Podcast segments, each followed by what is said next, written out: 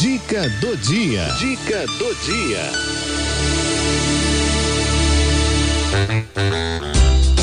Saúde, saúde e desenvolvimento das crianças, com o doutor Marco Antônio Ramos. Hora de falar da criançada, né? Ó, outono tá acabando já o, Antô, o, o Antônio. o, o outono, a gente já tá chegando no inverno, né? Tá friozinho. A gente sabe que a pele fica mais, né, ressecada assim, fica, né, fica ruim. E a da criança, será que é diferente?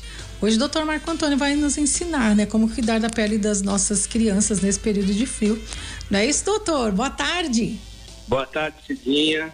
Boa tarde, de 9 de julho. Então, Cidinha, hoje vamos falar um pouquinho sobre pele seca no inverno, né? Uhum. Todo mundo tem um pouquinho de problema em relação a isso, né? O tempo vai esfriando, as brotoejas, os eczemas estão aparecendo. É difícil, né, Cidinha? Você tem Muito. algum problema de pele também com frio? Eu, eu tenho, eu particularmente eu tenho. Eu é, então. toda ressecada, os braços, assim, eu fico. Exato. Eu vou explicar como é que esse mecanismo ocorre, né? Hum. Por que, que o frio faz isso com a nossa pele. E depois eu vou dar umas orientações de como tentar resolver isso, né? Tá. Então, primeiro a gente tem que entender como é que isso uh, se desencadeia no tempo frio. As, as, células da pele, elas produzem uma proteína uh, chamada filagrina. Essa proteína ela tem função protetora, chama-se filagrina. Filagrina? filagrina, é. Ela tem uma função protetora que evita infecções de pele, inclusive, né? Uhum. Mas também ela evita a descamação da pele. Então a gente tem um fator que uh, seria protetor e que num frio as células da pele diminuem a sua produção, que é a Por produção quê? da filagrina. Então a gente já tem uma barreira perdida, né? Ô, doutor, então, por que que ela, por que que ela diminui no frio?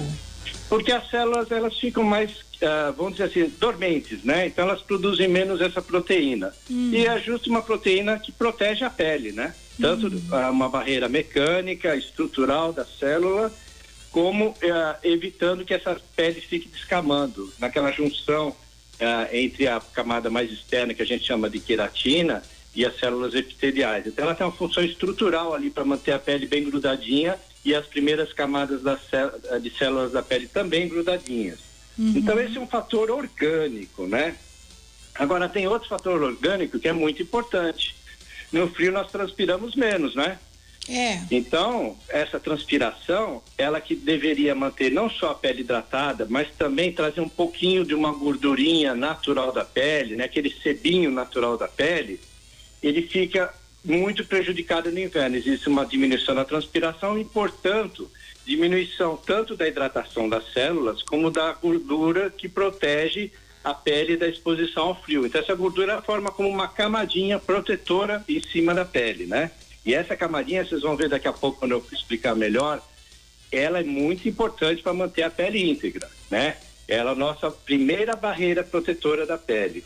Hum. E então, o que que acontece? A gente tem uma questão multifatorial, né? Então, primeiro é a questão da proteína, segunda a questão uh, da transpiração fraca, e aí vem os fatores ambientais, né? Aquilo que a gente faz de errado que prejudica mais ainda essa situação, né? O quê? O Tano disse que a pele tem uma gordurinha que protege, né?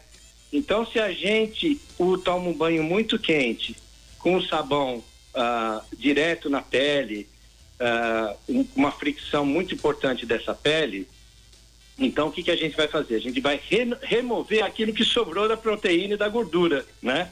Então a gente vai uh, lesar, tirar, terminar de tirar a camada protetora da pele. Ué, então, mas. Foi... Não, peraí, peraí, calma, muita isso, calma isso. nessa hora. Mas -huh. a gente não. Peraí, mas a gente não tem que esfregar para tirar, né, as, as impurezas, né? Principalmente. É, algumas regiões do corpo, sim, pés, pescoço e tal, mas o resto do corpo a gente pode tomar um banho mais tranquilo, sem muito sabão. Sabão em excesso é ruim para a pele de qualquer forma, não só para na época do frio, né? E bucha? Porque justamente você remove essas substâncias que protegem a pele, né? Então, o banho, o ideal é que fosse morno, mas como tomar banho morno no inverno, no frio né? não dá. É, tem que primeiro preparar o banheiro, deixar bem fechadinho, ligar o chuveirinho um pouquinho antes. Ah, a água tá cara. Especificamente quando vai dar banho numa criança, né? É. Tentar uh, ligar o chuveirinho um pouco antes, deixar o ambiente mais estável, sem vento e não deixar a água tão quente da banheirinha. E usar sempre sabonete neutro, né? Tem uma marca famosa, antiga, que fabrica grandes, uh, excelentes sabonetes uh, neutros, né? Muito conhecida e que pode ser utilizada. Tem aqueles shampoos de cabeça aos pés, uhum. que são neutros e não são tão detergentes assim, né? Então a gente vai estar tá lavando o, o, corpo, não vai estar tá lavando uma panela de macarronada, entendeu? Se a gente usar uhum. algo, de, algo, um detergente muito forte com água quente, vai resolver lá na panela, né? mas no nosso corpo isso não funciona, que a gente tira os fatores protetores da pele, né? Sabe o que é, pro, pro, doutor? É porque às vezes o filho, né, tá, aí brinca e tudo, aí quando vai tomar banho tá tudo sujo, aí a mãe vai lá tudo e esfrega, vai, não, peraí, Exatamente. deixa eu tirar essa macia, sujeira. suave, é, ou uma toalhinha de bebê, sabe, para ajudar a remover sem friccionar muito e principalmente sem um sabão muito uh, forte. Então, sabonete, ah, ele para criança, ele não é bom para lavar o corpo. Tem que ser aqueles shampoozinhos infantis mesmo. Isso até uns 5 anos de idade. Depois já pode usar um sabonetezinho de adulto, né? Então, uhum. os sabonetes não podem ser abrasivos. E, tá? e, e, assim, e sempre tem que ser infantil mesmo. Infantil. Tem sabonete que tem até aquele AS, sabe? A, a, a ácido acetil salicílico, uhum. que é um remédio. Uhum. Ele é um ácido. Ele é importante. Ele funciona muito bem para remover sujeira, mas também ele remove essa gordurinha da pele, entendeu? Então, precisa olhar na formulação do sabonete se ele não possui, por exemplo, ácido acetil salicílico, que é contraindicado, tá? Que aí ele quebra essa barreira de vez, tá? Ah, é, e aí, ah. Ah, a gente tem que fazer algumas coisas para tentar ah, amenizar esse processo. Hum. Então, como eu disse, o banho não muito quente, o menos quente possível, que a gente suportar ah, de, de menos quente possível. Então, uma água entre quente e morna, tá? Como eu disse, prepare o seu banheiro, feche a porta, feche a cortina para não ter um ventinho gelado, para você conseguir tomar um banho um pouco menos quente, né? E principalmente se for um bebê, um banho de bebê, uhum. uh, tentar deixar o ambiente um pouco mais quente, com pouca circulação de ar antes, alguns minutos antes do banho, para estabilizar a temperatura do ambiente, né? Uhum. Aí o que, que tem um truque muito interessante que funciona como, como substituto dessa barreira natural. O amido, que é extraído do trigo, né? Ah, tem aquele amido que vende no supermercado em pó antigo também, que é usado para bolo, para espessante, hum. mas também a aveia possui esse amido interessante. O que, que é esse amido? É um amido que contém uma substância, o nome é difícil, hein? É glicosaminoglicase. O que, que é essa glicosaminoglicase? Ela forma uma barreira protetora artificial, né? Então eu digo no consultório para as pacientes assim, olha, dê banho com esse amido de cozinha, seis colheres de sopa na banheira do bebê. Então, enquanto a gente ainda consegue dar banho no bebê na banheira, hum. dia sim, dia não, no inverno, então um dia tomar banho com água transparente. No outro dia, quando a gente colocar essas seis colheres de sopa, a água vai ficar branca como um leite. Aí hum. ela, a mãe usa aquela água para molhar, para ensaboar junto com o sabonete neutro e também para enxaguar o bebê. Depois é só secar. Aquele resíduo do amido vai formar uma camada protetora na pele.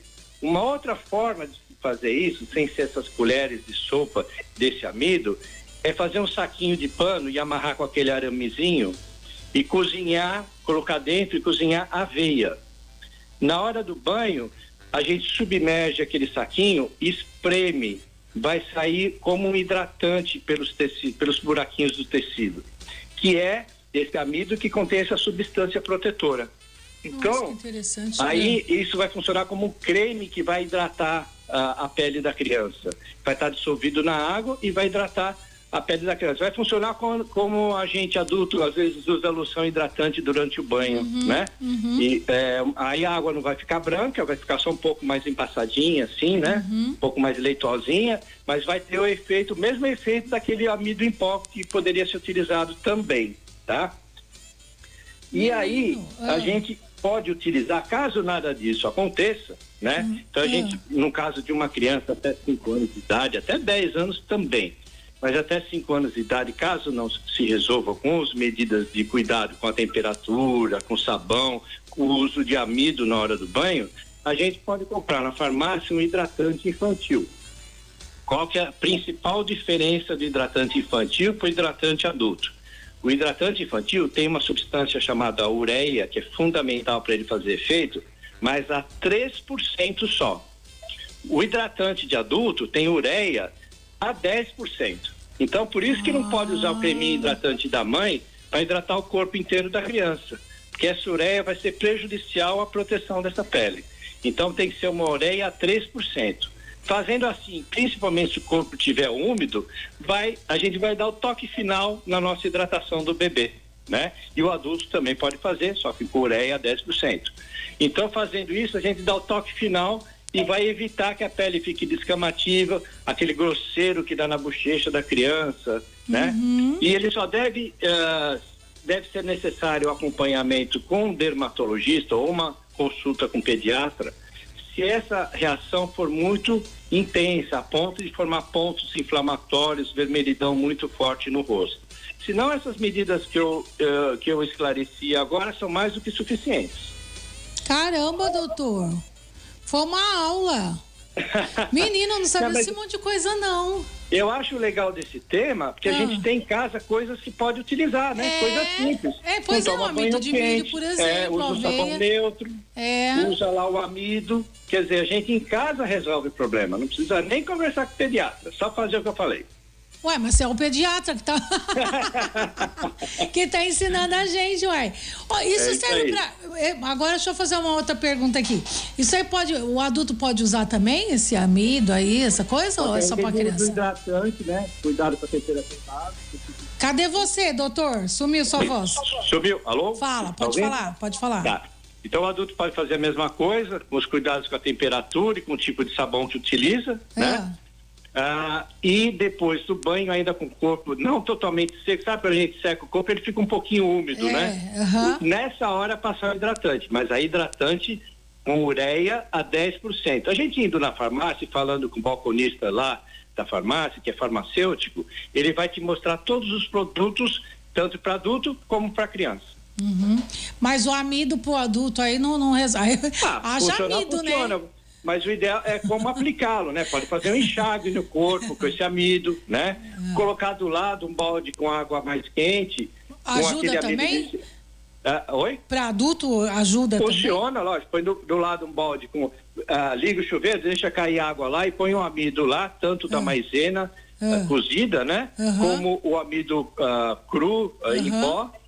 E pega uma esponjinha macia ou uma toalhinha. Eu gosto muito dessa história de toalhinha de bebê, sabe? Aham, sei. Aquela toalha que parece uma fralda. Sei, é uma, sei. uma fralda toalha, né? Aham. Essa é muito boa para passar no corpo, porque ela não retira o excesso de proteção da pele, Aham. entendeu?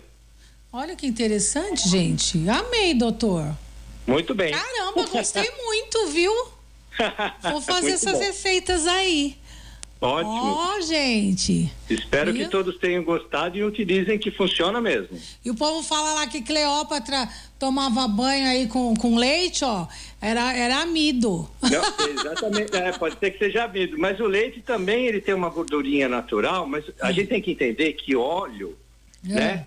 Pele oleosa não é igual pele hidratada. E óleo não hidrata a pele, entendeu?